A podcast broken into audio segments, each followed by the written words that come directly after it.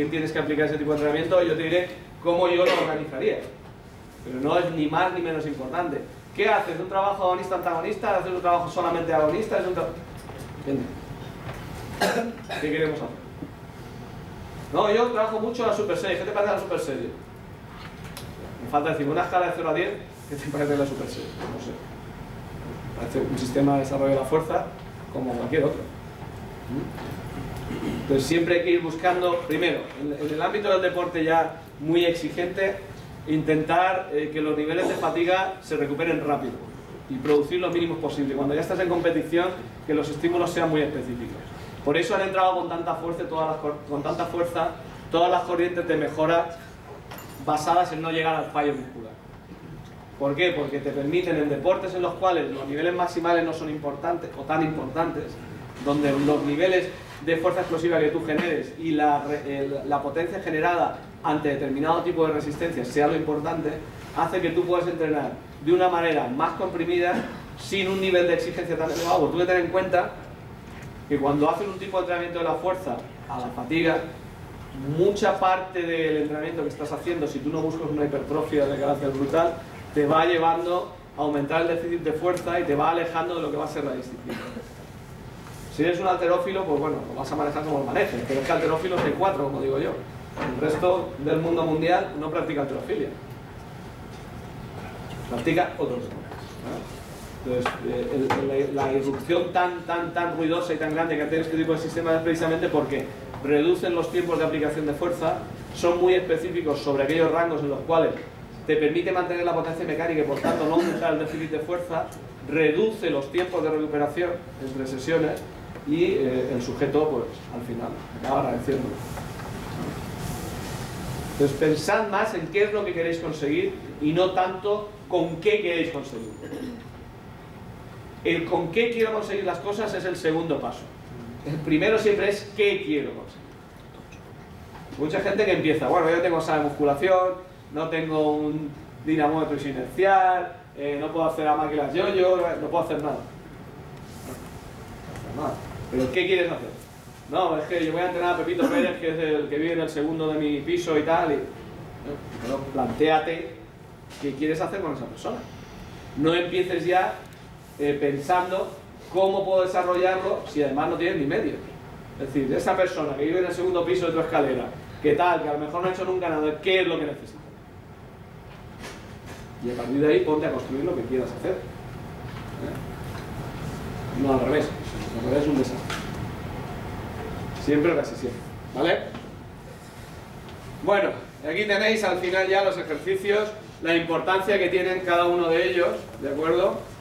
O cómo se van introduciendo, eso es el nivel de importancia, exigencia, de los localizados, de la sentadilla, de los generalizados y de los específicos. Está claro que los específicos son muy importantes en todas las disciplinas. No penséis que una cargada es un ejercicio genérico. Para un alterófilo ese ejercicio. ¿eh? Por eso aparecen aquí con un nivel de exigencia tan alto y aquí también. Y dependiendo de la disciplina, pues hay una mayor polarización hacia un tipo de ejercicios o hacia otro tipo. De todas formas, hoy en día la tendencia generalizada es a mantener esos cuatro grandes bloques de trabajo. Es decir, squat y variedades, press y variedades dominadas y variedades, como un gran grupo, movimientos olímpicos como otro gran grupo, localizados en función de la disciplina ya, ¿vale? Y específicos también en función de la disciplina.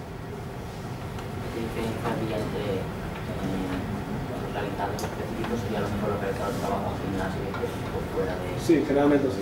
El localizado es un trabajo en sala de musculación con un sistema de sobrecargas y el específico habitualmente puede ser ahí, pero lo más habitual es que se dirija ya al tratamiento del material. Por ejemplo, el ámbito específico del tratamiento de la fuerza del tenis consiste en trabajar ya con eh, raquetas plomadas en diferentes zonas, con sobrepesos en un sitio o en otro, un trabajo específico ya con elásticos a nivel de movilidad.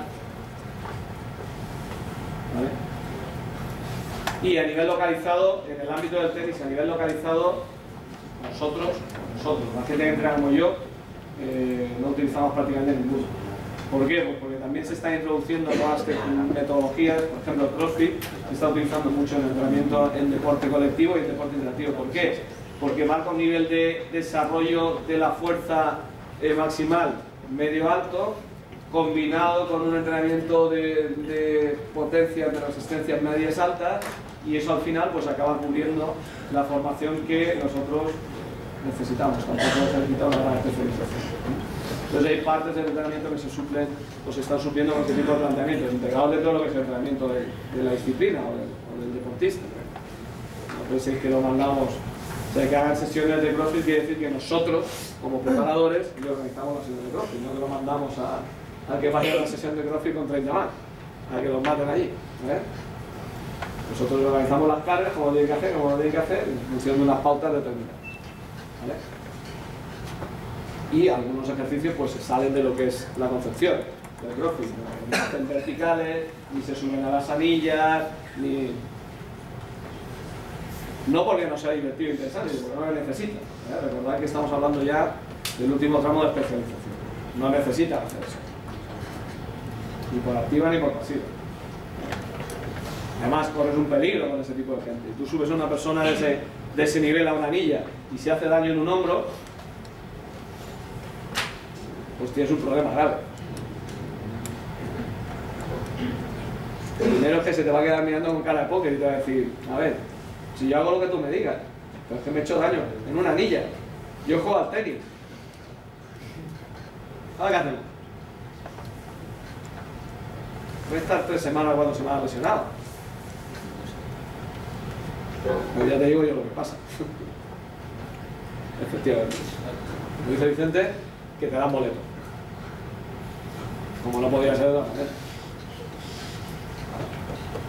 Se supone que tú velas porque el sujeto se adapte y además su salud se, mantenga o se preserve.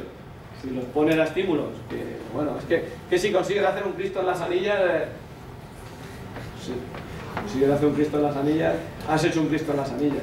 ¿Vas a ganar más partidos de tenis? No. Ah, siempre te puedes poner en Twitter la foto. trabajando con mi preparador físico, haciendo movimientos gimnásticos. La gente, ¿puedes hacer visto? Sí, sí. Y luego, ¿por qué no te corre la bola? Estoy, estoy en él. Eso es otra variable que ya, ya os sacaré la foto. ¿Vale? Bueno, vamos a...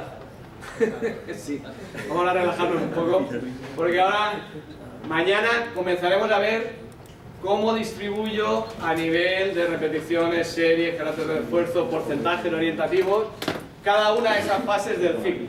De manera que veáis claramente cómo perseguimos no solamente una serie de objetivos generales, sino una serie de objetivos específicos dentro de cada una de esas fases. ¿De acuerdo? Todo esto está focalizado en un programa de intensidad progresiva mixta. ¿eh? ¿Vale? Pregunta.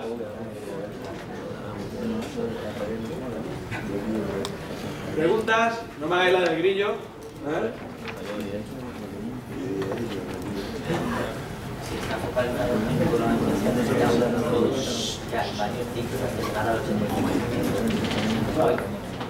Si estamos hablando de un programa de intensidad progresiva vista, quiere decir que en la tercera fase del ciclo, cuando se inicia la tercera fase del ciclo aproximadamente, o en el primer tercio de la tercera fase del ciclo, estamos a ese régimen ya sobre el 80-85%, lo cual me permite empezar a saltar los valores. ¿Vale? Ese es el momento de empezar a mantener y a desarrollar. En la tercera y cuarta fase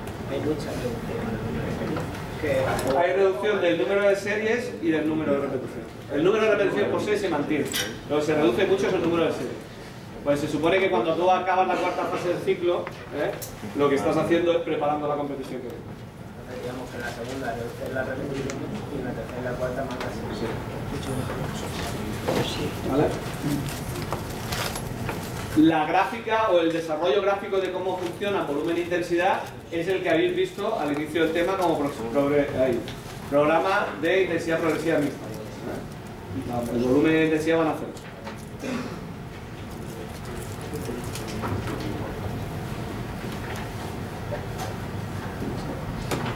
¿Alguna vez habéis desarrollado un programa de entrenamiento de la fuerza arreglado? ¿Vosotros o con alguien?